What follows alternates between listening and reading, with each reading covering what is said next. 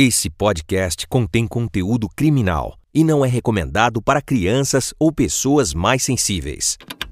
Lembrando que você não pode deixar de seguir ou curtir o nosso podcast se não quer perder nenhum dos novos episódios. Olá, sejam todos muito bem-vindos. Aqui Léo Soares, entrevistador do canal Operação Policial, e hoje à frente do quadro Injustiça para tratarmos de um tema muito interessante e que precisa ser discutido: violência contra os idosos. E para isso estou aqui na presença do Dr. Mauro Moreira, ele que além de advogado é também o presidente da Associação Brasileira do Cidadão Sênior, a Abrax. Um cara especialista e que vai trazer para a gente mais detalhes sobre essa longevidade, sobre esse envelhecimento da população e também o caso de violência contra os idosos. E na verdade esse é um caso que vem chamando bastante atenção no nosso país, porque o número de denúncias vem crescendo. A gente vê assim uma, uma curva é, alta desde 2018 até 2022, uma curva que vem crescendo. E esse é um número bastante preocupante quando a gente trata dessas pessoas com 65 anos ou mais aqui no nosso Brasil. Doutor, muito obrigado pela sua participação. E antes da gente começar, é, eu quero que você conte para a gente o que é a Abrax, o que trata a Associação Brasileira do Cidadão Sênior. Obrigado, Léo. É um prazer estar aqui com vocês. O tema é relevante, realmente importante e agradeço a oportunidade da gente trazer ao público algumas informações que certamente vão ajudar na prevenção e para coibir também violência contra a pessoa idosa. Bom, eu sou advogado, venho atuando já nessa área há mais de 10 anos e vejo mesmo, como já foi antecipado aqui, que a violência contra a pessoa idosa vem aumentando de forma exponencial. Isso se explica por alguns aspectos, né? não é só aumento da violência em si, é aumento da população idosa. Nós temos hoje uma população em torno de 17% da população indo para 18%, e rapidamente nós passaremos a ser 25% da população de pessoas com 60 a mais. Ou seja, então a, a chance de haver violência envolvendo pessoas idosas, obviamente, vai crescer e muito, né? E essa violência, ela se estabelece no seio familiar. Pelo que a gente faz de pesquisa, a gente percebe que a violência contra a pessoa idosa ela tem um endereço certo, que é o seio familiar, é o domicílio da pessoa idosa. É claro, é onde ela vive mais. E ali também os conflitos comecem, começam a aparecer e as violências também que são praticadas começam também a ter uma característica muito própria daquela relação muito direta e de um problema que a gente sabe tratar muito pouco no Brasil, que é o problema do envelhecimento acelerado e despreparado. Ou seja, as pessoas não sabem se lidar com a demenciação, elas não se prepararam financeiramente para esse momento, algumas pessoas ficam isoladas, abandonadas, pessoas têm que trabalhar e não sabem cuidar de si e de cuidar de uma pessoa idosa também. E tudo isso leva ao conflito, leva ao abandono e leva à aproximação também de pessoas com alguma intenção maliciosa em relação a essas pessoas que, nesse momento da vida, têm uma tendência, não quer dizer que seja, né, mas tem uma tendência a estar mais vulnerável aos crimes que podem ser praticados. E, e nesse, nesse cenário, doutor, onde entra a Abrax? A Associação Brasileira do Cidadão Sênior ela começou a funcionar em 2015, 2014 para 2015. É, foi uma associação que eu tive a iniciativa de montar com outras pessoas, porque eu senti no Brasil a dificuldade de nós termos uma associação que trate de forma abrangente a condição da longevidade. Nós temos aqui algumas associações de aposentados, aposent... associação até de cunho religioso, mas uma associação em que se busque realmente uma complementação de condições para que as pessoas tenham uma longevidade saudável e ativa, nós ainda somos precários aqui no Brasil. Aliás, precários em todos os campos, né, Leonardo? A gente está vendo que nós precisamos da mobilidade para a população, saúde, ocupação, condição para que as pessoas trabalhem complemente a sua aposentadoria, uma condição das pessoas terem atividade física e contato social, é, até como uma prevenção de, de alguns assédios, de algumas violências contra pessoas idosas que são isoladas. Né? Então, tudo isso a gente percebe que vai muito além de um público específico. Isso vai para uma questão de política pública, uma questão de mais abrangente, de preparar um cenário para que as pessoas, com a sua competência, possam ter uma vida social, uma vida longeva, ou seja, uma extensão da sua vida, e não uma extensão de violência, uma extensão de, de precariedade, de dificuldades, que é o que a gente está vendo hoje. Se nós estamos ganhando vida em termos de condições eh, de qualidade, de, de, uma, de uma vida mais plena, isso é positivo. Mas se nós continuarmos tendo no Brasil uma precariedade em termos de atendimento a essa população, e mesmo assim a gente estender a vida delas, então a gente não está ganhando, a gente está estendendo um sofrimento. E é essa a maior preocupação que nós temos hoje em dia. E, e a Abrax, ela atende os idosos, ela recebe denúncias, ela recebe é, sugestões, recebe casos? Como que funciona essa tratativa com a pessoa idosa? Isso, é interessante a tua pergunta, Leonardo, porque é o seguinte, a Abrax ela foi criada para ser um fórum de discussão e ela se institucionalizar como um selo de garantia de estudos e envolvimento de pessoas para é, garantirmos uma longevidade saudável e ativa no Brasil. Então, em primeiro plano, a gente foi se institucionalizando. Hoje, a Abrax ela é praticamente um selo de confiabilidade de que aquilo que ela está tratando é sério. Porque, primeiro, nós fomos fazer toda uma base de estudo, colocamos a Abrax como representante da sociedade civil no Conselho Nacional da Pessoa Idosa, aqui no âmbito nacional, e hoje nós estamos também no Conselho do Idoso do Distrito Federal. Como ela tem uma abrangência nacional, a gente pretende se expandindo, né? Então, ela não tem um foco meramente assistencialista, ela tem de estudo e de aplicação também das suas ações na política pública que pode abranger o máximo possível de pessoas, fazendo alterações de leis, por exemplo, fazendo o que a gente faz, que é uma defesa do direito da pessoa idosa junto ao Congresso Nacional.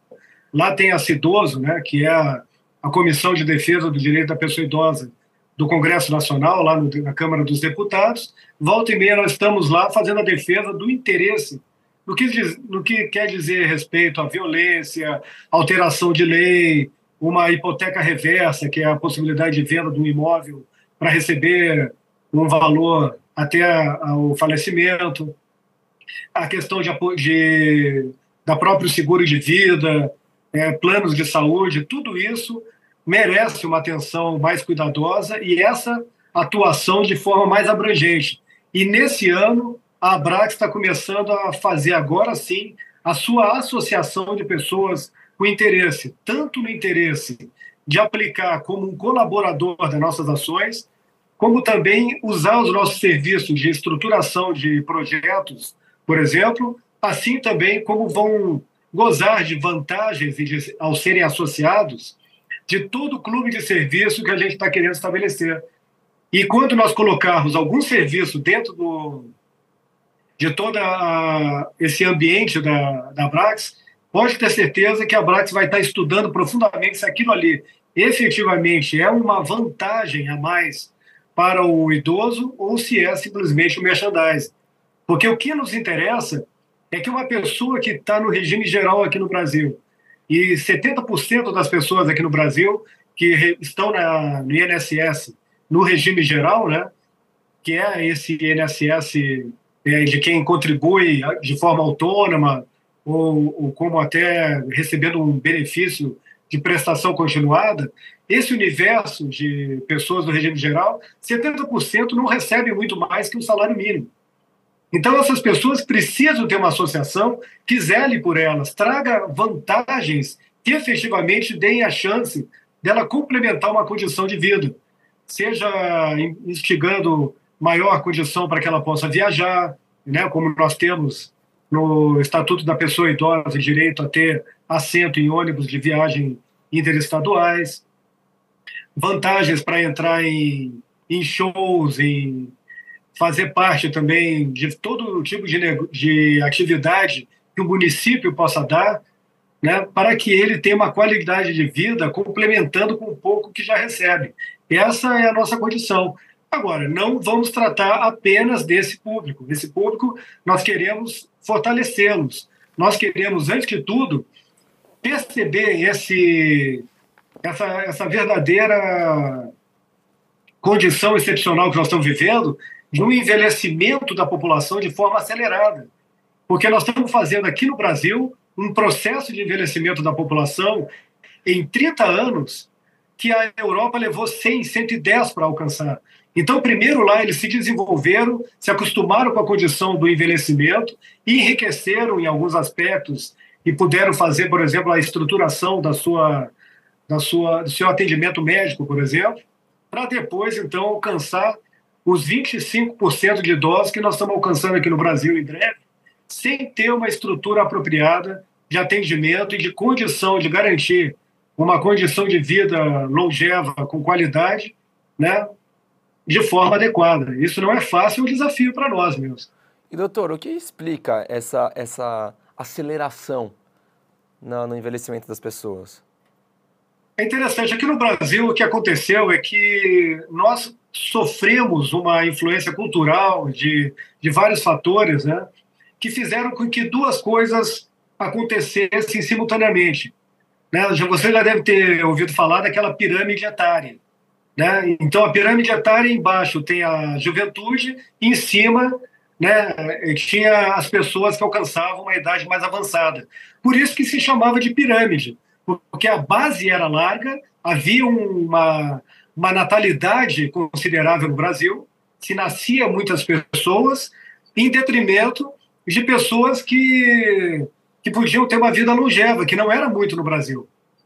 Eu sou advogado há 30 anos. Quando eu comecei a advogar, as ações de indenização em termos de expectativa de vida das pessoas eram 62 anos. E eu estou falando isso no final dos anos 80. Hoje, se a gente for fazer uma expectativa de vida de uma pessoa, certamente não vai ficar nos 62 anos. Deve pular de 65 a 70. Pelo menos de uma expectativa que uma pessoa, dependendo da classe social, da sua condição de saúde, mas na média é isso que se alcança. Então, respondendo para ti, dentro de um período muito curto, o Brasil passou, teve uma queda drástica da, do, do nascimento no Brasil, né? Então, a nossa, a nossa base encurtou muito rapidamente. A base central, ela inchou rapidamente também, porque pessoas começaram a viver 50, 60 anos com uma quantidade enorme, e nós estamos estendendo para cima a qualidade de vida das pessoas. Isso se deve à medicina, se deve a ganhos que o Brasil teve. Né? Nós não temos só problemas no Brasil, a gente tem qualidade de vida também alcançando uma boa parte da população, ainda que muito longe do que a gente quer, mas já está se alcançando. Né? Então, a saúde, por exemplo, a penicilina, ela veio algo né, no, no século passado e mudou a história do ser humano. Então, isso para infecções, coisas assim que as pessoas morriam facilmente, com uma pneumonia, etc. Então, né, de, uma, de uma gripe mais forte, né? agora que a pandemia mudou um pouquinho o cenário, mas a condição de vida da pessoa idosa estava sendo muito mais bem controlada. Isso levou uma explosão de pessoas hoje, né, com mais de 80 anos. E, e, você deve ter percebido, e não é difícil ver isso, que é natural que a gente tenha aniversário de pessoas com 100 anos. É, passou a ser comum a pessoa dizer, ah, minha avó está com 90 e tantos anos. Né? Coisa que era muito raro antigamente. Então, é, antigamente ainda, antigamente muito recente ainda, né? Esse que é o, o que nos deixa um pouco transtornados. Então, tudo isso somado, né? Vamos pensar na velocidade que a tecnologia, como nós estamos tocando agora aqui, estava falando, tecnologia em celular, de fazer essa entrevista online, eu estou em Brasília, você em São Paulo, a gente absorve muito rapidamente as coisas. Então, nós estamos com uma concentração de pessoas idosas e nós não sabemos o que fazer com isso. Eu vou dizer um caso bem típico que deve ser o teu. Né? Uma pessoa na tua idade pode estar tendo já o primeiro, segundo filho, e, ou não ter, né? mas é a fase de ter, né? É, geralmente filhos, vai ler dos 30 aos 40 agora. E não contava que seu pai ia, vir, ia viver até os 80, 90 anos. Então, pessoas que estão no auge da atividade profissional, que estão no auge do estresse, da expectativa, tem que cuidar de filhos, que não está fácil tomar, fazer uma educação com base em tantas informações, e tem que cuidar dos pais, que na grande maioria não se prepararam para esse momento. Até não foi por negligência, que a pessoa não esperava que ia viver muito além dos seus 70 anos, que era uma expectativa ainda de 10 anos superior ao que ele deve ter visto os pais falecerem. A gente realmente tem então, uma, estamos... uma mudança cultural natural, né? É natural. É natural. É uma coisa que a gente pode dizer que é bom, é ganho. Né? Já imaginou o que significa 30 anos a mais numa aplicação financeira? Se a pessoa imaginava que ia se aposentar aos 65 fazendo VGBL e PGBL. Imagina a curva de diferença, né? como o Einstein falava do, do, do milagre dos juros, uma pessoa ter mais 10, 20, 30 anos de aplicação financeira. Então, são coisas que, que vão fazer muitas diferenças a gente repensar. E viver mais custa mais também. Se a pessoa não se preparou e ela está nessa condição, nem todas as famílias têm condição de pagar hoje uma instituição de longa permanência para que as pessoas cuidem do seu, do seu parente de forma adequada. Uma instituição de longa permanência hoje no Brasil, ela custa de 8 a 12 mil facilmente. Como é que a pessoa vai pagar, então, esse cuidado? Num lugar em que tem assistência 24 horas, é o residencial, ele vai ter cuidado de cuidadores, é, técnico de, segura, de enfermagem, de enfermeiros também, responsabilidade civil, envolvimento com profissionais que dão atividade isso acaba sendo impossível. Aí vai cair hoje, nós vamos falar hoje.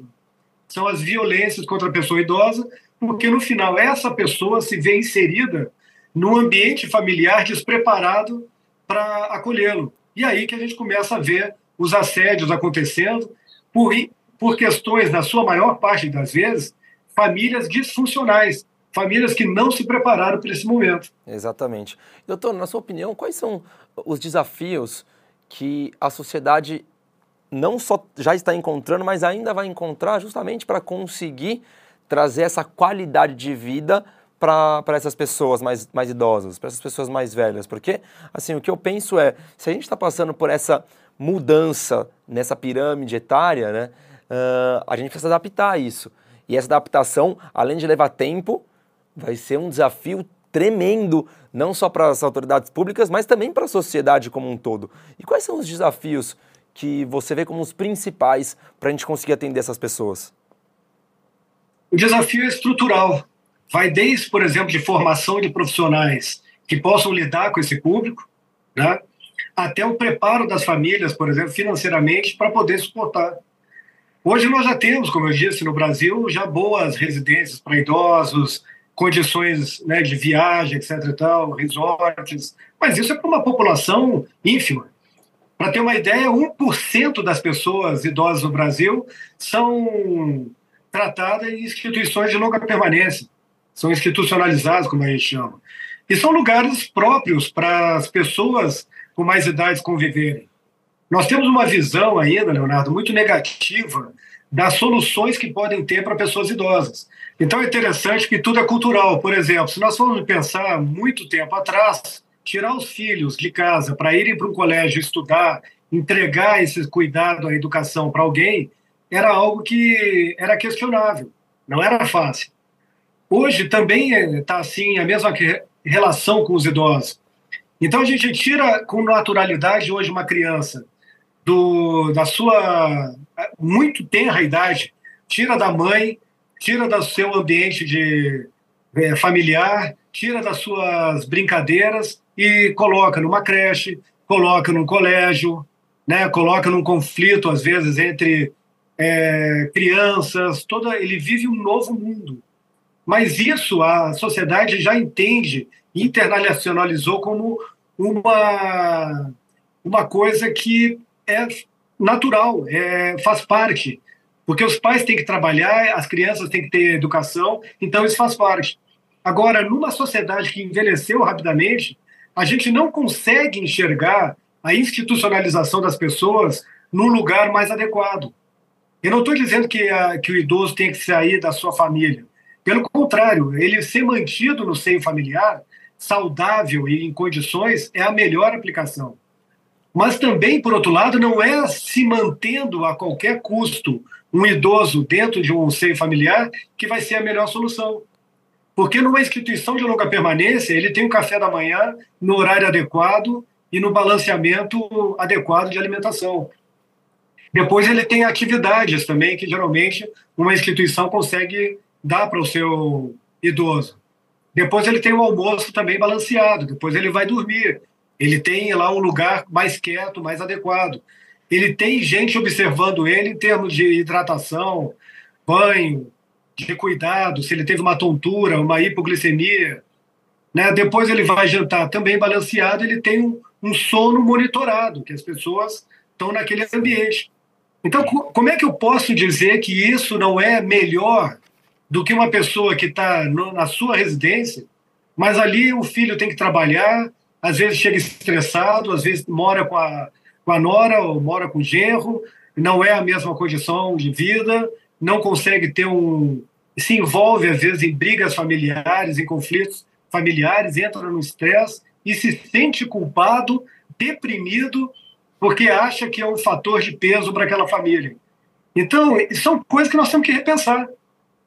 Tudo isso, então, voltando para o que, que a gente precisa, a gente precisa mudar e rapidamente a nossa maneira de pensar. E para tudo isso, existe uma profissão que está começando cada vez mais se estruturar, que é a gerontologia. A geriatria trata dos aspectos né, médicos da, do paciente. Né? É o processo de envelhecimento e quais são os cuidados para aquele público específico. A gerontologia ela vai cuidar de todos esses aspectos de se preparar em termos físicos, sociais, né, de culturais, estudar, se preparar para continuar no mercado de trabalho, o relacionamento intergeracional. E aí é um mundo de coisas, Leonardo. Se a gente for pensar, por exemplo, se nós dois fôssemos trabalhar no mesmo ambiente de trabalho e tu, pela tua formação, fosse ser o, o meu chefe, nós temos que saber lidar com isso eu tenho uma experiência, eu tenho uma concepção de hierarquia dentro de uma estrutura né, empresarial que é diferente da tua. Mas nós vamos ter que chegar, sentar e saber conciliar essas competências e essas diferenças. Porque senão nós vamos ter um hiato de mão de obra no Brasil logo, logo. São pessoas que com 50, 60 anos, como eu estou, serão expulsos do mercado de trabalho, com todas as suas competências e conhecimentos, e vai chegar uma nova geração uma concepção de atuação que vai sentir falta desse, desse ambiente de trabalho mais multidisciplinar. Mas para isso não pode ser jogado numa cova de leões, né, no Tarshenk, assim, né, o, o jovem, o idoso. Sim. Isso tudo nós vamos ter que saber lidar. Então, o idoso ele vai ter que saber, eu, uma pessoa jovem vai ter que saber lidar com o idoso subindo de forma mais vagarosamente no ônibus. O jovem vai ter que saber que há uma necessidade de ter uma fila especial ou ceder espaço para que uma senhora seja atendida primeiramente no banco. E os idosos vão ter que saber também lidar com essa aceleração, com essa concepção dos jovens também, tendo mais paciência com eles, não achando que são dono da verdade em todos os aspectos. Né? Mas o que acontece é que hoje, aquela ideia de que eu vou casar, vou ter meus filhos e a mamãe vai cuidar dos meus, dos meus filhos né, na casa dela enquanto eu trabalho, não existe quase mais. A, a essa idosa que tu está chamando de hoje, de 55, 65 anos, hoje ela é uma pessoa que está no auge da carreira, também ela também tem as suas pretensões, também tem as suas ideias, também tem uma ideia de construir um novo caminho profissional aí para frente. Então, tudo isso é estrutural. Como evitar Sim. isso? É falando sobre isso, como vocês estão fazendo aqui e agora. E, e mais, é, separando determinadas coisas, que é a condição da pessoa com 60 a mais, a longevidade, das políticas públicas assistencialistas que estão necessárias, que tem pessoas que precisam fim do BPC, são pessoas que não têm condições de trabalhar e ter uma complementação aposentadoria, e separar muito bem no meio disso uma coisa chamada política partidária. A gente evitar cada vez mais que pessoas se apropriem desse tema para se valer da condição, às vezes, miserável de pessoas em condições que precisam se elevar. E nós vamos precisar cada vez mais debater isso, e, estamos debatendo, e aí é que vai a revolução da, do assunto. Porque se nós pensarmos hoje no que, que significa o voto da pessoa idosa, se nós falarmos em 25% das pessoas com condição de voto consciente, é um poder enorme que essas pessoas têm de votar em quem pensa na longevidade como prioridade.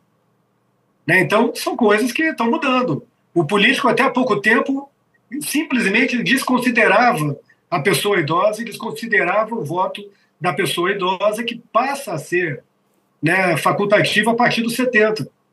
Mas só que hoje as pessoas estão querendo votar depois de 70. E esse voto ele tem um perfil que tem que ser estudado, não com preconceito. Mas a gente tem que saber que o voto de uma pessoa de 18 anos pode não ter o mesmo a mesma condição de um voto de uma pessoa com mais 70. Não, quando a gente pensa em números, a gente está falando que aqui no Brasil hoje a gente alcança um número exorbitante, são mais de 30 milhões de idosos. Só no Brasil, nós somos a quinta população uh, mais idosa do mundo, né? Exatamente. Olha, olha só esse número, né? A quinta maior população idosa do mundo. Então, esse número é impressionante, ainda mais quando a gente pega nesse quesito de votos político, políticos, enfim. Né? Olha o peso que essa população tem nas nossas decisões. Mas, sem dúvida, e isso vai impactar na tua geração. Né? Tudo isso impacta, se a gente for pensar, uma coisa liga a outra. Uma, um país envelhecido ele tem um comportamento diferenciado. Um país de pessoas jovens ele é mais dinâmico, ele pensa mais em termos de produção, força. Já um, um país envelhecido ele pensa em estruturação, ele pensa numa coisa mais reflexiva, né? reflexiva em termos de políticas, aplicações. Né? A pessoa que é mais vivida, ela tem uma tendência a ser mais conciliadora, né? Até em termos de violência, por exemplo, é, a gente vê que se pratica mais contra a pessoa idosa, mas um país envelhecido, ela tem uma tendência a ter uma tolerância menor com, com violência e uma prática menor de violência. Pelo menos em termos de assalto, né? Porque a gente é, dificilmente vai ver um assaltante correndo aos 70 anos, né? Então, isso já é um fator. As pessoas vivem mais, estão até em condições né, é, impraticáveis de cometer delitos, por exemplo. Né? Então, a tendência é que essas violências, por exemplo, elas vão também se, se modificando em termos de, de tipo legais e de alvo também, quem é que é fruto né, dessa violência. Sim. Então, realmente, a pessoa idosa ela tem características essas impaciências, né, que a pessoa idosa tem com a tecnologia, que ela nem sempre é tão intuitiva, né? Então isso leva a que as pessoas tenham dificuldade de ter um manejo com senhas, com tecnologia, transferências, PIX. Tudo isso são é, tecnologias que a pessoa mais jovem absorve com muita facilidade, porque não tem um preconceito, está focado nisso, e a pessoa idosa tem as suas desconfianças e uma verdadeira resistência. Não é que ela não tenha capacidade, ela tem resistência a ficar na frente de um celular buscando a solução de algo, né, dentro de 10, 15 minutos, tentando achar aonde que está o problema exatamente que ela deve solucionar. É isso nos leva é a algum, algumas violências fúteis, né? A gente vê casos de idosos que são espancados eh, por motivos banais, né? De não ter conseguido acessar um celular, ou por conta de uma discussão com o filho ou com a filha, enfim, algum parente próximo, a gente vê os, os idosos sofrendo vários tipos de violência, né? Isso a gente está citando a violência física, mas eu, o idoso sofre violência psicológica, violência patrimonial, aquilo mesmo que você citou muito bem, né? Da pessoa se valer do fato do outro ser idoso, então acaba é, buscando nessa pessoa mais velha o fato dela ser vulnerável. É, Agora sim, voltando um pouco para a questão da violência contra a pessoa idosa, né? Acho que nós já falamos sobre um cenário que que está modificando está levando as pessoas a terem um estresse. Não é fácil, Leonardo. A gente vê, às vezes, filhos sendo acusados de maus tratos com o pai, de abandono do pai. Mas isso às vezes tem uma razão, né, que não justifica, mas que leva a um questionamento se aquilo ali não precisava muito mais de um apoio do que uma punição. Por exemplo, aqui em Brasília mesmo nós tivemos o caso de uma da filha de uma senhora, né, que foi encontrada morta, já com exposição, inclusive, do pulmão, né, por escaras e muito tempo deitada. E depois se percebeu que essa filha também estava afetada psicologicamente, porque desde os 18 vinha cuidando da mãe. Então ela perdeu uma grande parte da juventude dela e das coisas que ela queria fazer cuidando da mãe que estava inválida, numa cama, idosa já, em função de um acidente. Então, o cuidado a respeito de tudo isso, envolvendo família, é muito importante. Primeiro, né, que a gente tem que lembrar assim, por que, que família é importante? Por que, que essas violências acontecem? Não por familiares sempre, mas dentro do ambiente domiciliar. Né? Porque é onde o idoso vive. E por que, que é importante, então, tratar a questão da família de forma prioritária, sem uma questão ideológica? Eu estou falando que está na Constituição lá nos artigos 229, 230 da Constituição brasileira, ela fala que é obrigação da família, da sociedade e do Estado garantir o direito da pessoa idosa. Isso também está repetido no artigo 3 do Estatuto da Pessoa Idosa. Né? Então, não é que é essa escala, não é que exista assim, primeiro tem que ser família, depois sociedade, só para depois chegar no Estado. Não é isso. Né? Existe uma responsabilidade solidária, se entende mais. Até porque sociedade se confunde um pouco com a família, e a família e a sociedade se confundem com o próprio Estado. Mas a questão é que hoje a gente tem uma percepção muito clara, em termos de estudos, que aquele idoso, aquela idosa que tem contato com a família, que vive em, em contato com a família, tem uma, uma, um convívio social, essa pessoa tem uma condição de saúde muito melhor do que um idoso que viva isoladamente. Então, o aspecto social, o aspecto familiar, o, o acolhimento psicológico é extremamente importante. E é nesse ambiente, né, que onde o que o idoso vive, que a gente vê a coisa acontecendo como violência física. Primeiro que eu estava te dizendo, violência contra a pessoa idosa, tem alguns lugares que o índice acontece 86% de vezes a mais dentro de um ambiente domiciliar. Esse número eu ia trazer para a nossa entrevista. Realmente, dentre milhares de denúncias, 87% delas são denúncias que acontecem porque o idoso sofreu a violência dentro da própria casa onde ele mora. Isso. E essa violência é porque o idoso ele não tem outro lugar, no geral, para viver. Ele vive no seio familiar. Ali nós temos problemas com filhos, dramas de uma vida toda que depois vai desaguar numa, num conflito com as pessoas dentro de casa. E nós que fazer uma primeira diferença, que é violência familiar de fa violência domiciliar. A violência domiciliar pode acontecer de um cuidador em relação ao idoso, né? pode acontecer de um abandono simplesmente, aí pode ser familiar, mas pode até ser um abandono de um, uma pessoa que sequer tem família, que acontece também. Né? São vários tipos. Então, aquele familiar, ele é típico mesmo. 50% a gente sabe, né? estou falando dados assim gerais, né? mas de índices estudados, 50% dessa violência que chega ao Disque 100, 180, né? são violências praticadas por filhos. Porque há um esgotamento, Leonardo. A gente tem que cuidar cada vez mais disso. A pessoa se esgota. Cuidar de uma pessoa idosa não é fácil. Nem todo idoso também é um santo. Né? É o que eu falo para as pessoas. O Papa envelheceu, tá? E se deixassem, Hitler ia envelhecer também. Sim. Entendeu? E iam envelhecer com as suas características de seu passado e suas concepções.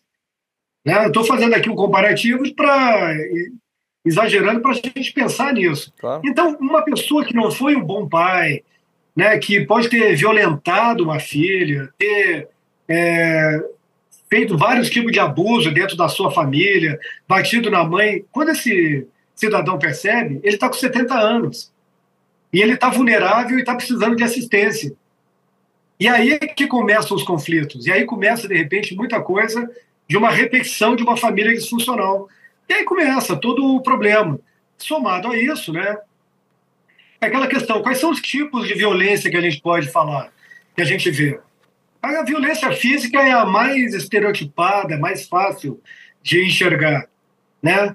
É um idoso, às vezes, com óculos quebrado, uma mancha no rosto, um empurrão. A... São violências que são praticadas, às vezes, por uma impaciência, por um empurrão, por uma violência mesmo.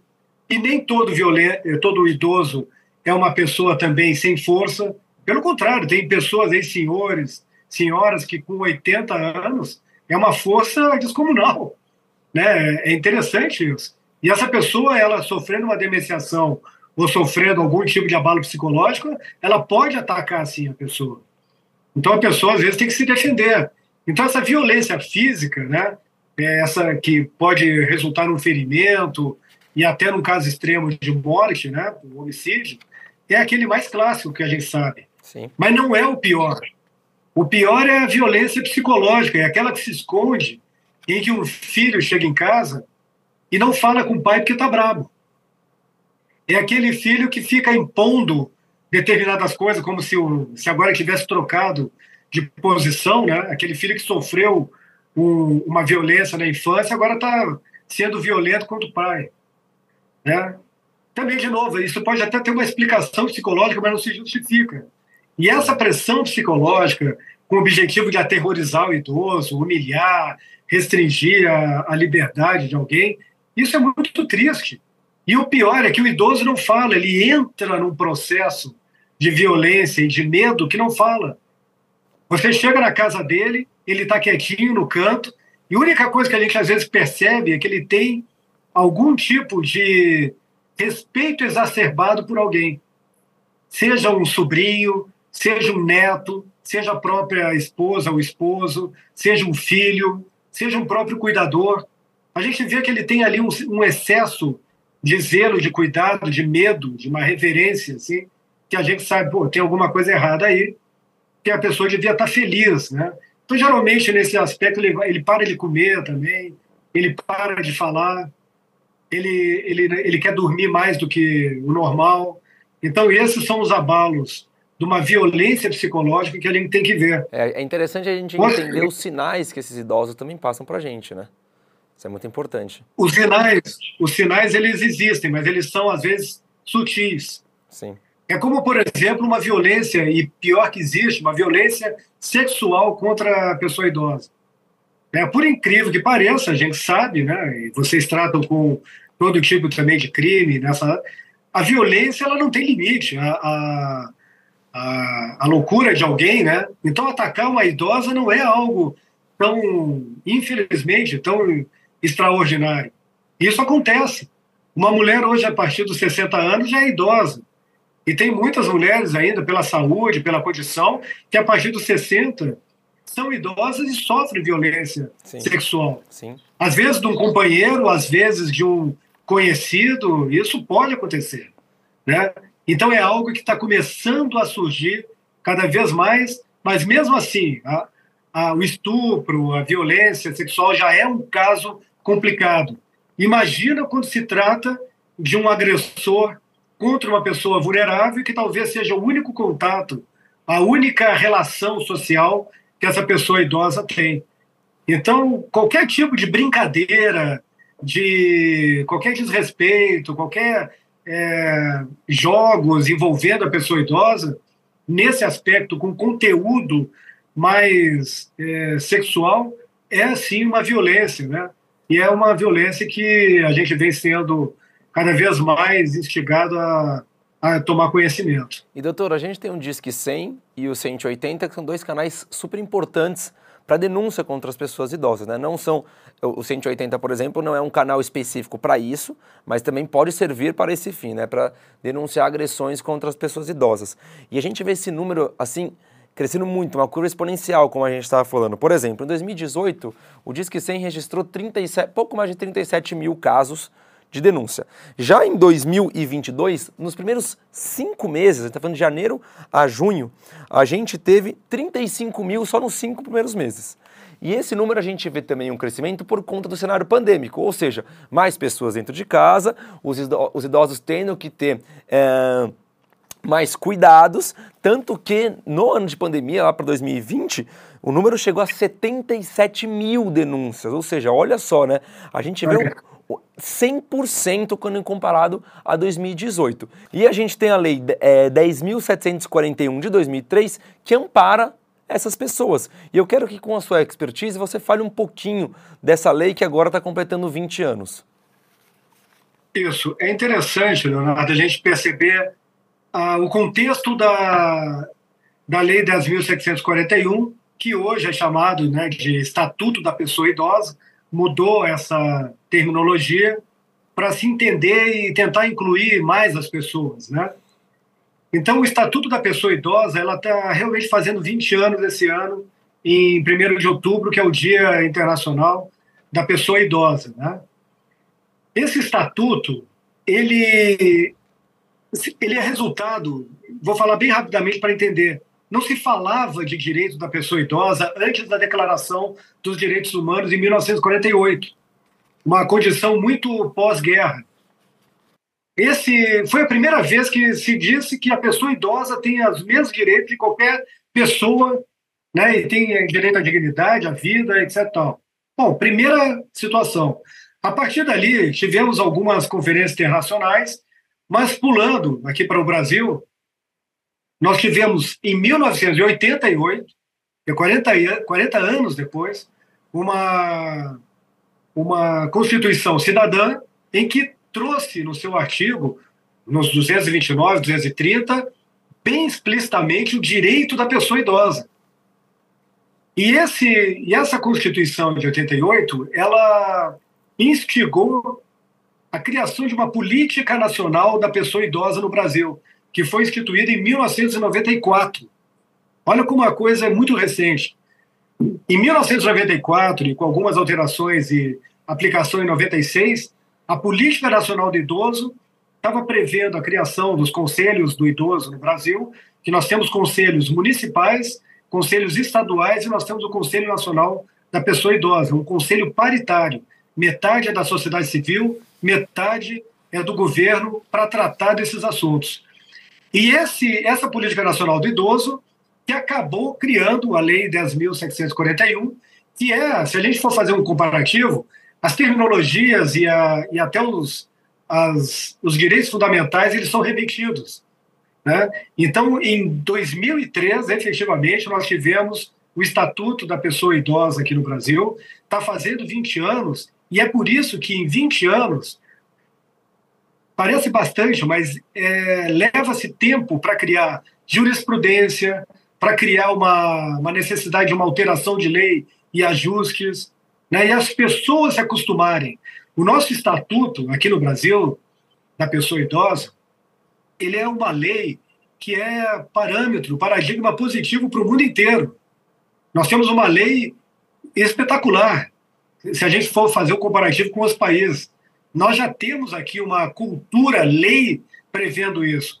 Se a gente for ver o Estatuto da Pessoa Idosa, todos os direitos fundamentais ali que são é, citados para haver uma proteção são basicamente as mesmas as mesmas bases que nós temos em leis internacionais, em convenções que até o Brasil é signatário e que está precisando ser afirmado aqui no Brasil, está tramitando no Congresso Nacional, uma convenção interamericana aí para que a gente aplique aqui no Brasil né, uma visão de regramento, de condição e asseguramento né, da condição da vida da pessoa longeva. Porque isso vai ser necessário. A gente vê isso de forma muito clara. Então, o Estatuto ele é importante porque ele, primeiro, é um marco que, que estabelece muito claramente uma lei especial tratando dos direitos fundamentais, de algumas regras básicas de como lidar com a pessoa idosa, e na sua parte final trata inclusive de crimes contra a pessoa idosa e de previsão de punições que, por ainda que sejam baixas, elas são punições previstas de forma especial e para coibir violência contra a pessoa idosa. Então é muito importante. Esse ano a gente deve sim comemorar a lei, sabendo que, obviamente, temos muito que ainda aprimorar com relação a esse regramento. E ainda pelo fato do Brasil ser um dos únicos países que tem uma legislação própria para a pessoa idosa, né? Exatamente. Então, nós temos aqui no Brasil algumas legislações maravilhosas, nós somos muito bons para criar leis, mas realmente nós temos um país enorme, um país praticamente novo, com uma certa dificuldade estrutural de observância das leis, né, e principalmente das fiscalizações, e não é, infelizmente, diferente também com o direito da pessoa idosa.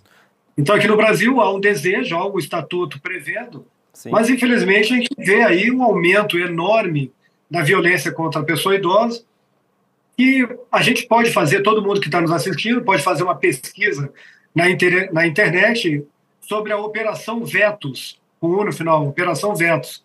Nós tivemos três aqui no Brasil, com mais de 44 mil denúncias recebidas pelo Disque 100. Então é algo que nós estamos fazendo acontecer no Brasil e criando um modo de operar para primeiro educar a população, para depois coibir né, algumas práticas que muitas vezes, Leonardo, ela é, é estrutural e ela é, ela é invisível. Por exemplo, uma coisa que é agora que está sendo tratada é o chamado idadismo, etarismo, o ageísmo, né, como se chama, que é o preconceito contra a pessoa idosa. São essas questões que ficam fazendo brincadeiras, às vezes, com a condição da pessoa idosa, ficam chamando de velho caquético, né, a velhinha, não sei o quê. Esse estereótipo, esse, esse preconceito de que uma pessoa com 60 anos está ultrapassada em termos de conhecimento da tecnologia, pode até ser que no geral seja. Mas tem pessoas com 60 anos que são um gênio da tecnologia claro. e do TI. E está provado hoje em dia que o neurônio ele não envelhece.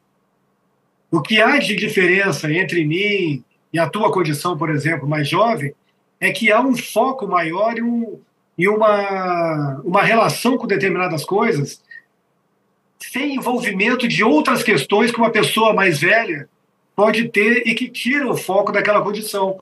Mas não é porque o meu neurônio está tá mais caquético que de uma pessoa de 30. O neurônio não envelhece. E se essas pessoas com mais idade tiverem condições ideais de poder trabalhar, estudar e aplicar o seu conhecimento, isso vai, com o tempo, sendo caracterizado cada vez mais como um avanço para essas pessoas, uma, um diferencial até competitivo para o mercado. Claro. E não com esse preconceito que há hoje, como se a juventude e a tecnologia somadas fossem tudo necessário para que alguma coisa funcionasse nesse mundo. E não é. Tanto é que, se isso fosse verdade, Leonardo, nós não estaríamos tendo uma verdadeira avalanche de problemas de depressão, angústia, pessoas que estão sendo, inclusive, é, excluídas do mercado como um dos fatores mais incapacitantes da história humana, que são exatamente esses problemas de ordem psiquiátricas. Sim. Enquanto que as pessoas mais idosas, as pessoas que viveram mais e passaram por essa fase, ou tiveram a chance de não ter um, uma vida tão instigante em termos de, de informações que possa até levar a uma ansiedade, uma doença, ela pode ter, quem sabe, um fator preponderante de equilíbrio no ambiente de trabalho. Porque essas pessoas elas têm um perfil de conselheiro, um perfil de, de ter uma visão diferenciada daquele jovem que pode ser uma pessoa extremamente criativa, eficaz em termos de conhecimento técnico, mas vai lhe faltar sim alguém que diga para ele que talvez ele deva ir um pouco mais devagar, pensar e enxergar por outro prisma. Eu sempre fui ensinado, né, pelos meus pais, que os mais velhos sempre têm algo a nos ensinar.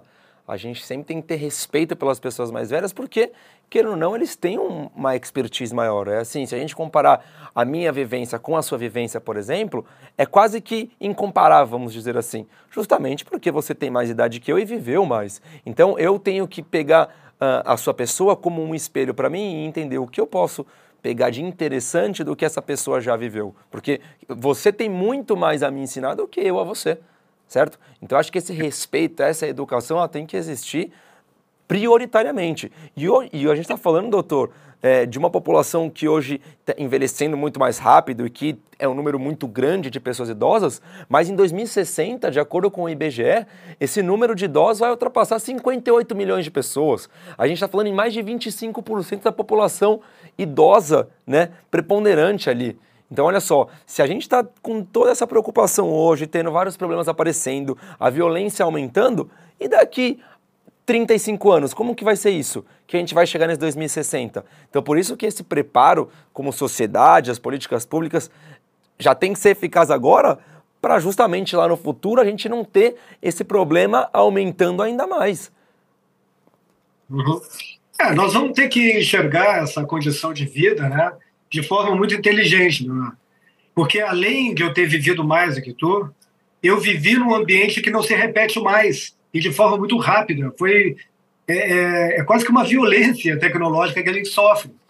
Porque se imaginar que quando eu comecei a advogar, por exemplo, eu estava começando a ver o que, que era um DOS, o que, que era né, um recém-criado Windows, a discagem de internet era aquela que fazia um barulhinho que a gente ficava Sim. esperando né, para poder fazer conexão. E daqui a pouco nós estamos aqui numa, numa avalanche de tecnologia absurda. Então, coisas que eu vivi, eu não consigo, nem com a minha idade, né, nem com a minha experiência, conseguir fazer um. plantar na tua cabeça um cenário para poder tentar me entender. Né, é, é, difícil a gente tentar dizer para uma pessoa que quando ligava o computador, ele ficava às vezes esperando dois minutos para o computador, computador carregar. Hoje, se ficar dois minutos, acho que joga na parede o notebook.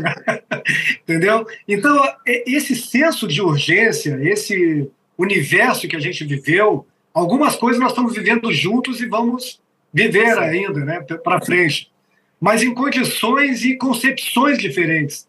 Então, isso é muito é interessante da gente pensar. Por exemplo, a violência, que é o abandono. O abandono, para mim, pode ter um conceito e para ti outro. Por essa questão das pessoas estarem mais individualistas hoje, talvez para ti não seja tão importante ligar para o teu pai uma vez por semana. Mas talvez para o teu pai não receber uma ligação uma vez por semana seja uma violência. Né? Então, ainda assim, essa questão da, de cultura e de atendimento, não só com relação à, à idade, mas também à concepção, é por isso que a gente está falando da violência. A violência da, da questão do preconceito, ela é algo que cada vez mais as pessoas vão sentir. Porque há pouco tempo era é basicamente impossível que uma pessoa tivesse na ativa ou fazendo um projeto empresarial aos 65 anos. E hoje é muito comum isso aí. Sim. Pessoas que foram executivos estão fazendo hoje planejamentos estratégicos, querendo criar uma nova empresa, fazer uma venture builder que faça a alavancagem de uma startup. Bom, ótimo, né? Mas é um cenário absolutamente diferente. Nós temos que fazer alguns tipos de, de, de estudo e interpretação dependendo da condição da pessoa naquele momento. Então, o abandono, a negligência, né, a recusa ou omissão né, de cuidados devidos, isso a gente está vendo cada vez mais né? e são coisas que os filhos não estão sabendo entender, porque o abandono, a negligência, é uma coisa mais silenciosa de relacionamento, mas é uma violência. Claro. Então, aquilo, hoje uma filha estava me ligando, ela está querendo uma medida judicial para ver se consegue fazer com que os pais sigam né, uma orientação de alimentação, etc. e tal, que ela quer colocar, né? Eu sei que com carinho, mas quer impor para as pessoas. É como se tu entrasse como uma medida judicial para que teu pai não pudesse fumar. Eu tenho certeza que o juiz vai entender que o cigarro faz mal, que tu está tendo um cuidado com teu pai, que ele já está tendo sinais de efizema. Mas e aí? É crime fumar? Eu posso interferir na vida de alguém que quer fumar aos 70? ele já teve a recomendação médica para não fumar, fumar faz mal, tem todos os, aspectos para ter uma interferência ali. mas eu não posso ter, porque ele ainda tem a manifestação de vontade dele. Ele, e isso nós temos que respeitar. É por isso que eu falei da manifestação lá de 1948 dos direitos universais do homem, que ali é, é a manifestação de vontade, está ligado diretamente à dignidade humana. Na hora que eu pegar o Leonardo e disser assim, agora você não pensa mais por si, quem vai agora tomar as tuas é, decisões e quem vai ver o que é melhor para ti ou pior sou eu. Eu tiro totalmente a tua personificação, eu acabo contigo. Então isso tem que ser algo que se adote quando não tem realmente alternativa. Quando a pessoa está absolutamente fora de si, já não pode mais gerenciar a sua vida. Aí sim a gente pode tomar medidas com através de um processo de interdição e fazer com que essa pessoa seja curatelada. Mas até lá, não. Ela tem que tomar as medidas, a gente tem que ter cuidado. Aí entram algumas violências que são, que são mais nevrálgicas, que a gente vê mais comumente serem adotadas, que é a violência financeira contra a pessoa idosa. Essa é exatamente uma questão financeira patrimonial que a curatela hoje tenta resguardar mais o idoso. Mas é uma violência a pessoa pegar o cartão de INSS da pessoa, é uma violência ficar é, instigando que um idoso faça um crédito consignado para atender a demanda de um sobrinho, de um neto, de um filho, comprometendo o seu a sua aposentadoria. É interessante trazer esses pontos para a gente frisar que não é só a violência física que existe contra o idoso, né? E na verdade eu acho claro que, que a, a, gente tem vários casos de violência física que surgem na mídia, é claro, mas acho que as outras violências, que são violências silenciosas, né, que não chegam a, até nós, são piores ainda, né? Porque são essas, porque por dois fatores, Leonardo. A violência psicológica ela vai matando a pessoa de forma cruel, todo dia um pouquinho. E a pessoa vai definhando, vai ficando quieta e é incapaz de conseguir expressar o que está sofrendo. Então, ela é muito cruel, a violência psicológica. Eu prefiro que alguém tá, faça algum mal contra o idoso, batendo, dando chance de que a gente veja um hematoma, alguma coisa que pode ser curado, do que uma violência perpetrada nessa área da psicologia porque ali a pessoa é assediada é, psicologicamente, ela começa a bater sua autoestima. Tem filhos que não sabem, mas chega, pô, pai, de novo, tá esquecendo, pô, tu é inútil, tu passa o dia inteiro parado aqui, nem para tomar água tu consegue, pô, tu não consegue tomar banho. Poxa, tu tá deixando as coisas aqui, tu tá tornando a minha vida um inferno, eu não consigo mais sair. Tudo isso é, é uma expressão, às vezes, até legítima de alguém que também está nesse estresse, mas que acaba com o ser humano. Sim. E isso tu precisa ter uma conjuntura de educação para fazer com que a pessoa saia desse ambiente e às vezes até no convívio religioso, social, alguma iniciativa da prefeitura fazendo algum tipo de movimento na praça. É nesse momento que a gente percebe o abalo psicológico da pessoa, o abalo financeiro, que às vezes a pessoa está deprimida, está triste, é que ela não tem dinheiro nem para comprar uma aspirina. Aí quando a gente vai pegar e ver o que está acontecendo, tudo que ela tem já está comprometido com dívidas. E isso é algo extremamente doloroso para uma pessoa idosa, que ela se sente totalmente abatida na sua autoestima. Né? E isso leva com que a pessoa vá para a autonegligência. Isso é algo difícil, né? Algo, algo autonegligência, ela diz respeito à conduta da pessoa idosa que ameaça sua própria saúde, né, ou preservação da, da sua condição, né, saudável, a sua segurança, né? Então é muito difícil isso. É, essa autonegligência ela é uma violência que o próprio idoso pratica contra si mesmo. E isso muitas vezes tem toda essa cadeia de violência. Ela está fazendo isso por quê? Porque está deprimida Está deprimida por quê? Porque está abandonada. Né? Então, por que ela está deprimida? Não, porque ela sofre violência sexual e não fala para ninguém. Ela sofre uma violência psicológica e não consegue falar para ninguém. Então, uma coisa vai puxando a outra. Né? E a gente tem que ter um contato com a pessoa idosa para que o estrago seja revertido ainda. E que sejam tomadas medidas né, protetivas contra, com, em favor da pessoa idosa como a gente deve falar daqui a pouco também. E são essas os caminhos que a gente pode buscar para alguém ainda sair dessa condição. Seja uma delegacia especializada, o Disque 100, é, uma denúncia no CRAS, nos conselhos da pessoa idosa municipais, estaduais, para que alguém vá lá, veja a situação.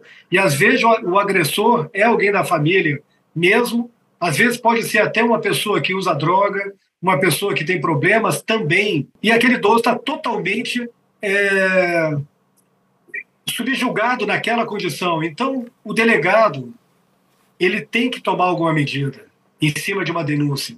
Alguém vai lá, percebe isso e tem que retirar ou o agressor, se o idoso tem condições de se manter sozinho, ou tem que tirar o agredido e colocar numa instituição de longa permanência, onde ele pode ser tratado, onde ele pode ser recuperado, né?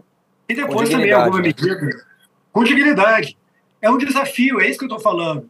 A gente sabe disso, mas como é que nós vamos fazer uma estrutura para atender de uma hora para outra mais Sim. 20 milhões de pessoas idosas também necessitadas? Porque a necessidade não é só financeira. Se fosse, a gente resolvia o caso. O problema é que a disfuncionalidade né, da família está levando essas agressões. Não, e outra, a gente então, não tem nós... nem estrutura, a gente não tem nem é, estrutura física para atender essa, todas as pessoas hoje em dia. Digo assim, as estruturas do governo, né? Estruturas que não são privadas. A gente não tem estrutura para atender todas essas pessoas, para aquelas que não têm condição de, de se manter em uma casa de repouso, por exemplo. Pois é, e essa falta de estrutura leva a um estresse e leva também a uma, uma condição de aceitar o imperfeito em razão de não ter o perfeito. Então, por exemplo, os governos preferem, em vez de criarem instituições de longa permanência, eles preferem contratar espaço em instituições de longa permanência sem fins lucrativos. Mas essas instituições nem sempre elas estão regulares. Então fica lá 20, 30 pessoas idosas numa condição em que não está adequado. O Ministério Público vai lá, Vigilância Sanitária vai lá. Todo um regramento que está na RD, RDC 502, que é uma, um regramento de normas da Anvisa para ter um melhor condições de acolhimento da pessoa idosa. É claro, não preciso ser, ninguém precisa ser um gênio para imaginar que no Brasil atender uma RDC dessa da Anvisa que pensa né, no ideal, numa condição né, europeia, daqui a pouco vai ver tem uma instituição na periferia ou no meio do mato com 30 idosos. Chega o Ministério Público lá, através de uma denúncia de violência, de maus tratos para idosos, e vai fazer o quê? Fecha a casa? Para onde que vão esses 25, 30 idosos? Se não tiver uma estrutura de acolhimento desses idosos, essa violência ela só é piorada e perpetrada. Então é por isso que a gente está falando, já né, a tua pergunta atrás, como mudar essa estrutura, né? como fazer valer um estatuto da pessoa idosa. É fazendo valer uma política pública de acolhimento e de absorção dessa necessidade. Na Europa, Leonardo, uma pessoa que é institucionalizada geralmente custa algo em torno de 4 mil euros por mês. Temos países como o Japão, que tem uma cultura de, da família colocar um idoso numa instituição, e eles, pela cultura deles, pagam o que a instituição pede e o governo complementa com aquilo que a família não pode. E aqui no Brasil, infelizmente, ou nós temos famílias que têm condições de ir para um spa, ir para um verdadeiro resort, né, que custa 22 mil um casal, uma coisa assim, né, até individual, se bobear. Não estou criticando, cada um faz com dinheiro o que quiser, que bom que tenha paraísos terrestres para pessoas ricas. Mas é que nós estamos falando de pessoas que querem o mínimo, base. Uma família de classe média que precisa é, ter, em algum lugar, 7 mil, 10 mil, para ter o cuidado do idoso de forma adequada. Porque esse idoso, às vezes, está demenciado, precisa de um alimento, de alimentação através de, de equipamentos, né? existem os tratamentos necessários e não tem. E se essa família não tiver condições de colocar esse idoso numa instituição, ela vai tomar dois caminhos equivocados. Ou colocar um em que o preço vai chegar no, no bolso deles, de repente é 2.500 que eles têm para pagar, ele vai botar esse idoso numa periferia. E deve ser uma instituição, às vezes, não regular, regularizada, que concorre, inclusive, com instituições que pagam todos os impostos, tudo direitinho, mas que sobrevivem porque a, as instituições não têm da onde, onde tirar esses idosos e colocar em outros, ou essa família vai cair na tentação de fazer o autocuidado.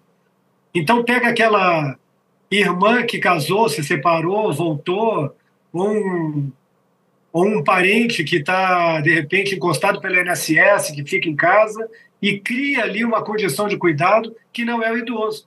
E aí, que não é o ideal para o idoso. E aí cai exatamente nessa lista que nós estamos vendo.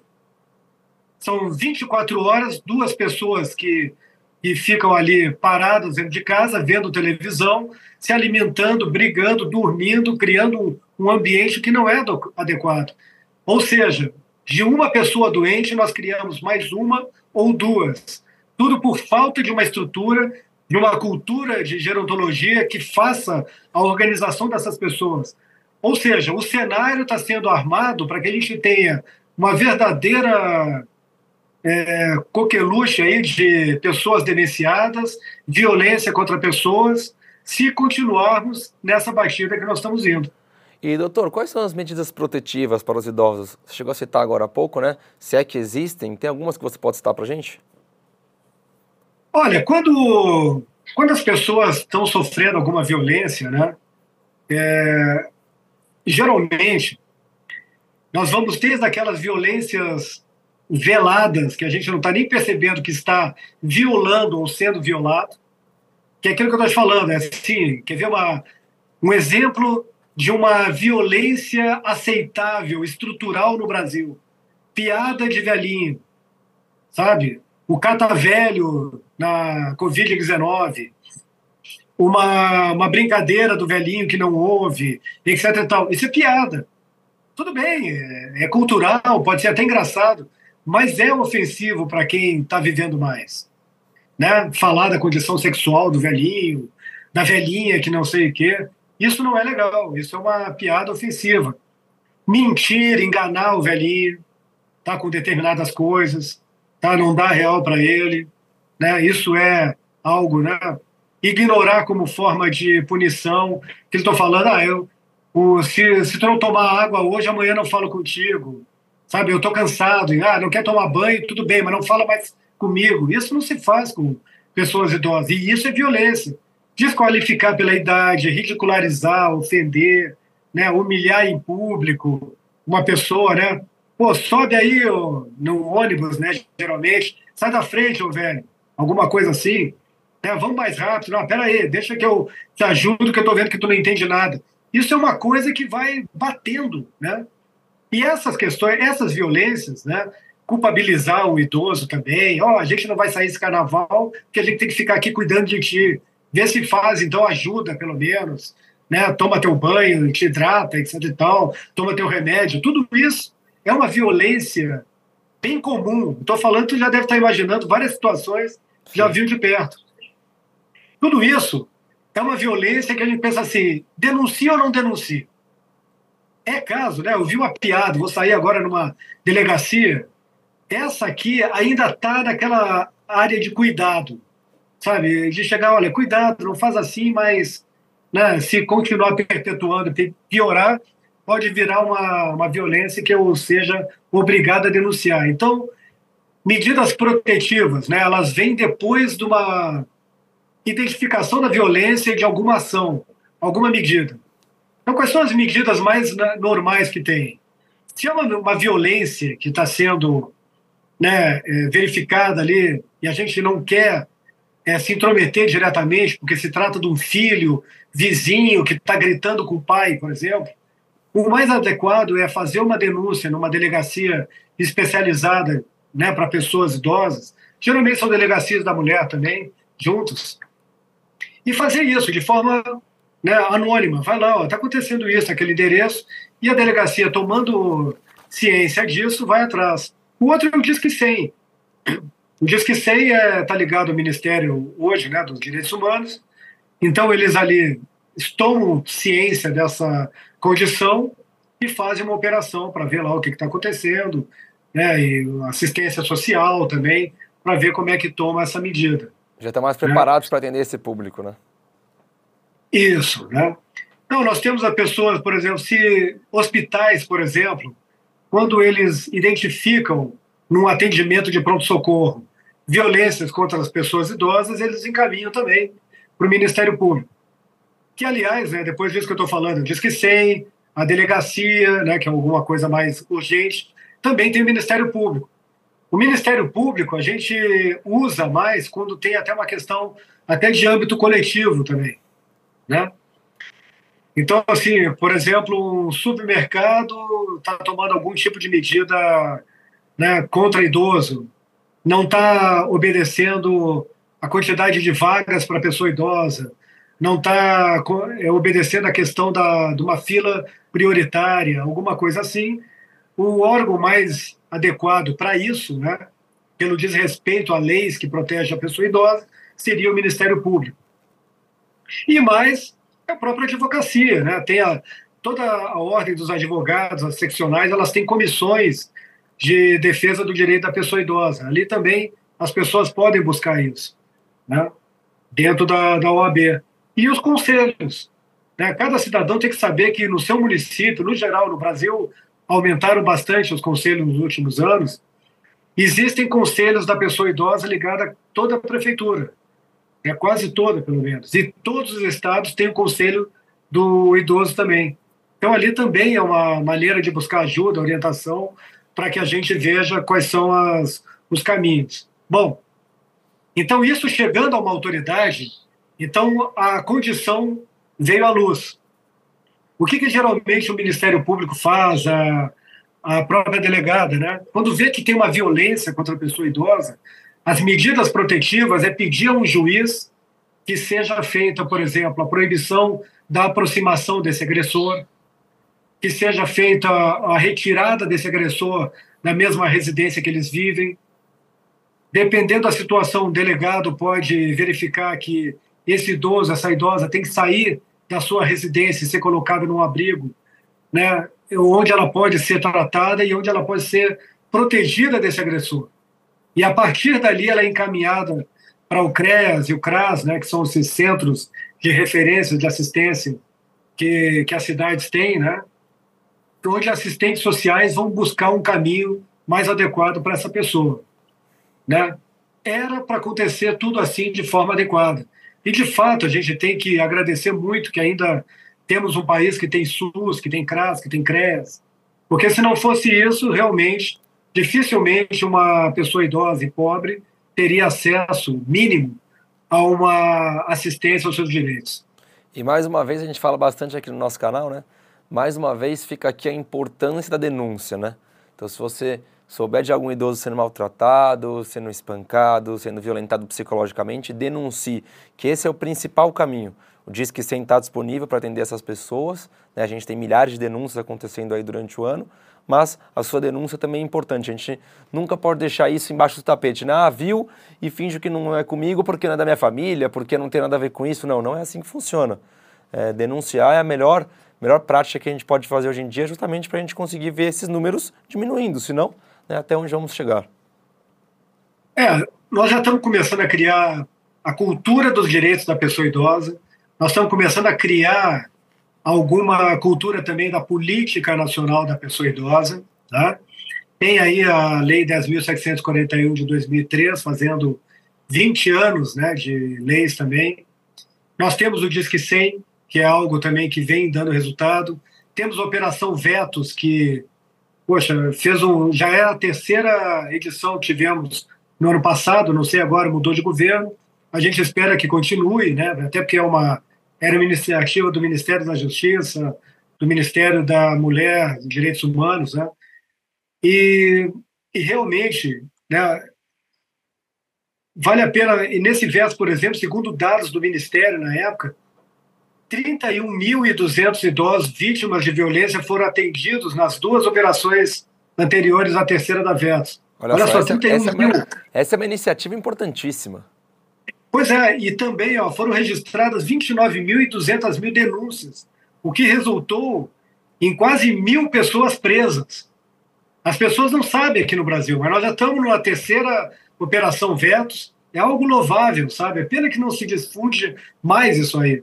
Mas esse Disque 100, ele vai criando um acervo de denúncia, de verificação, e o que nós temos hoje no Brasil que de melhorar tá, é essa rede de proteção, é o chamado RENAD, o RENADI, dependendo da condição da, do, da, do Estado, né? aqui no Brasil, e sotaque é RENAD ou RENADI. Essa rede de proteção do, dos direitos da pessoa idosa, né?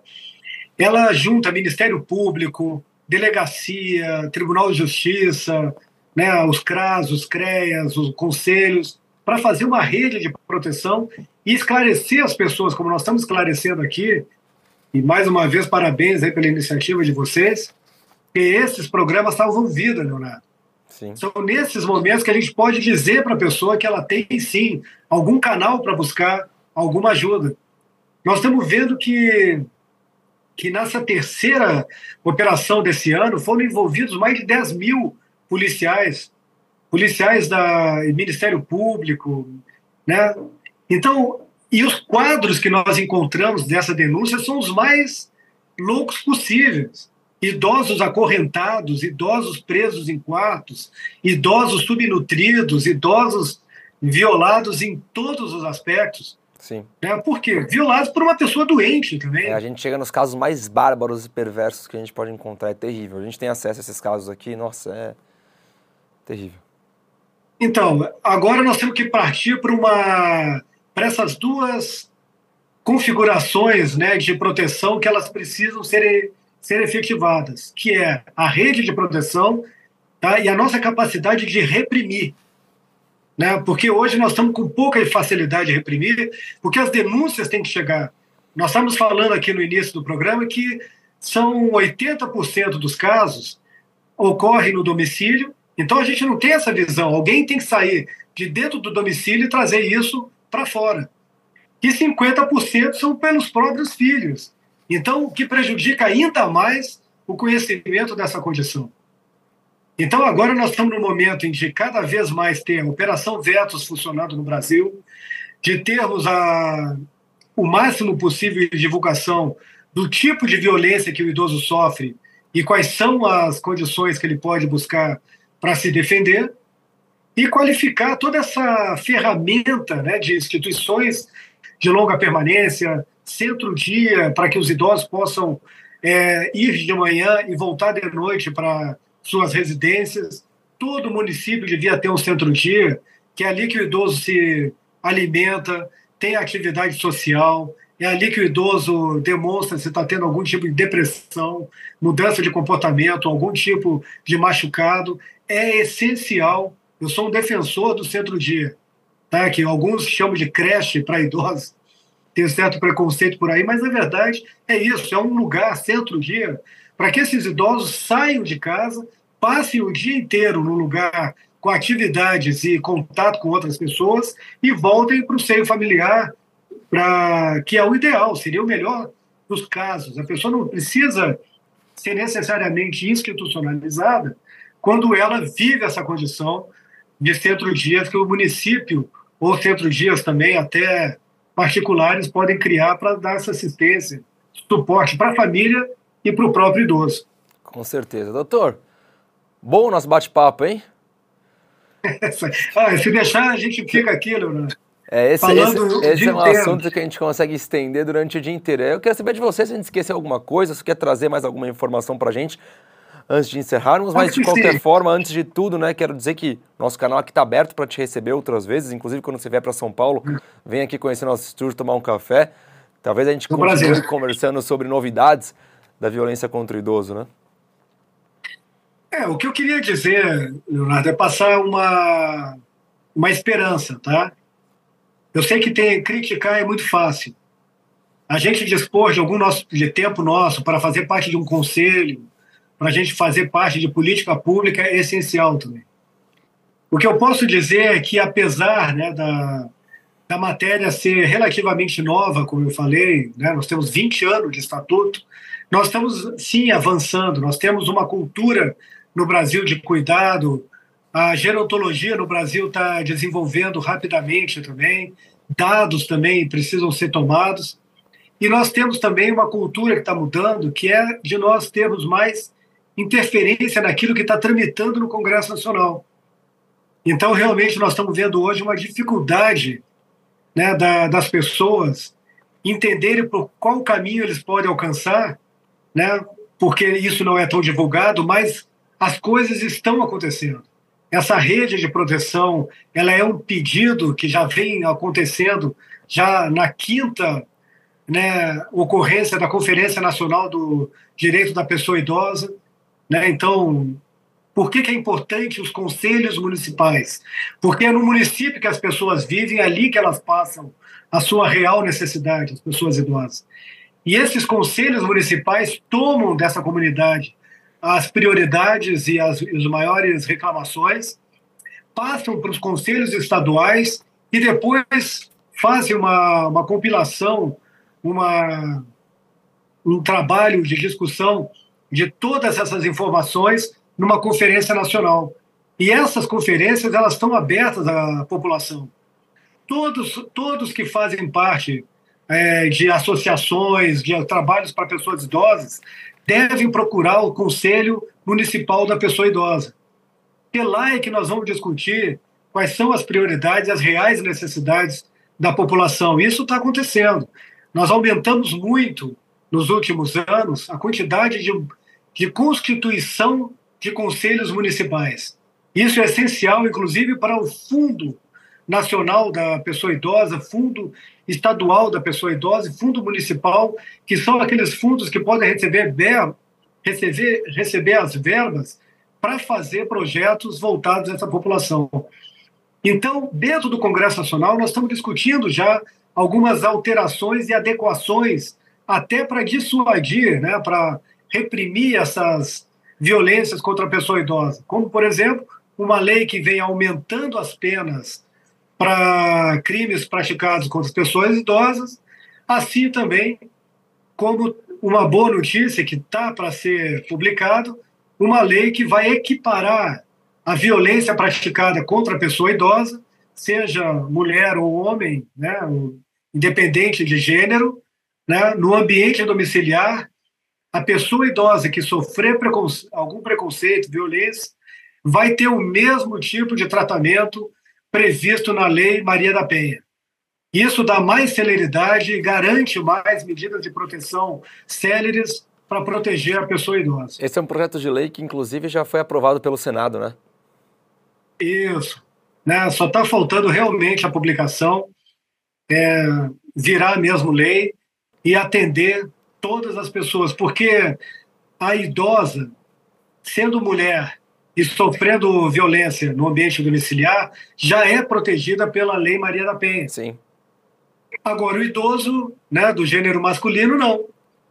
Então, ele ficava dependendo de alguma medida que era mais lenta, como, por exemplo, uma denúncia, um boletim de ocorrência.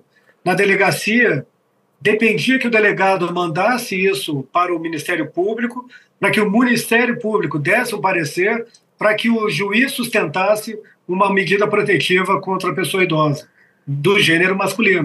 Então, assim, há uma desigualdade que deve ser é, equilibrada, né? Para que a gente possa ter maior efetividade dessas medidas protetivas com relação à pessoa idosa.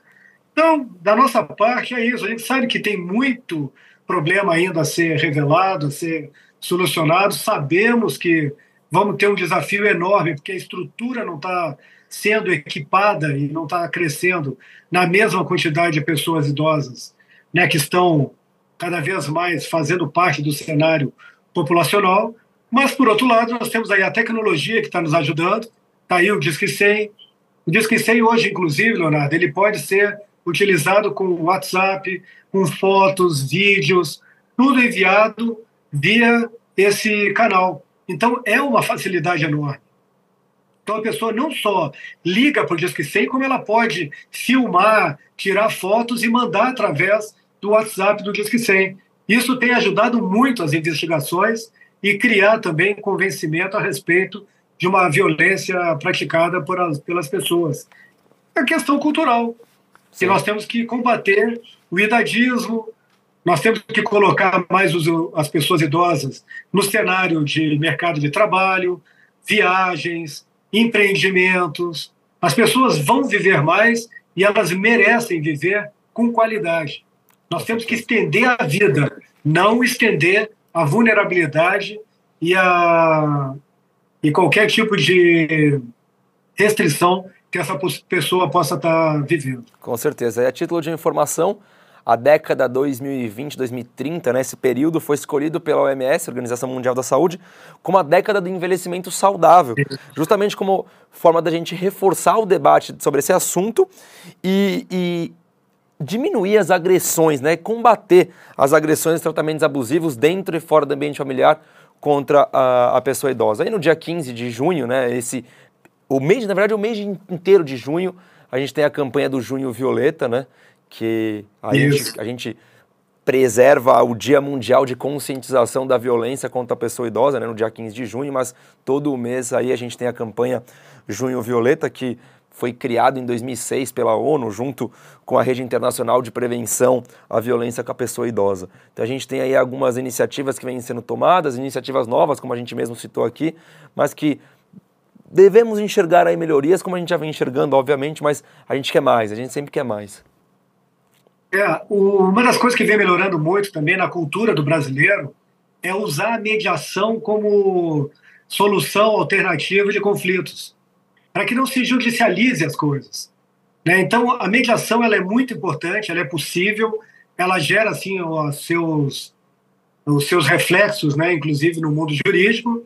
E aqui em Brasília, Leonardo, nós temos uma uma iniciativa muito bacana do Tribunal de Justiça, junto com o Ministério Público e Defensoria Pública. Aqui eles criaram a Central Judicial do Idoso.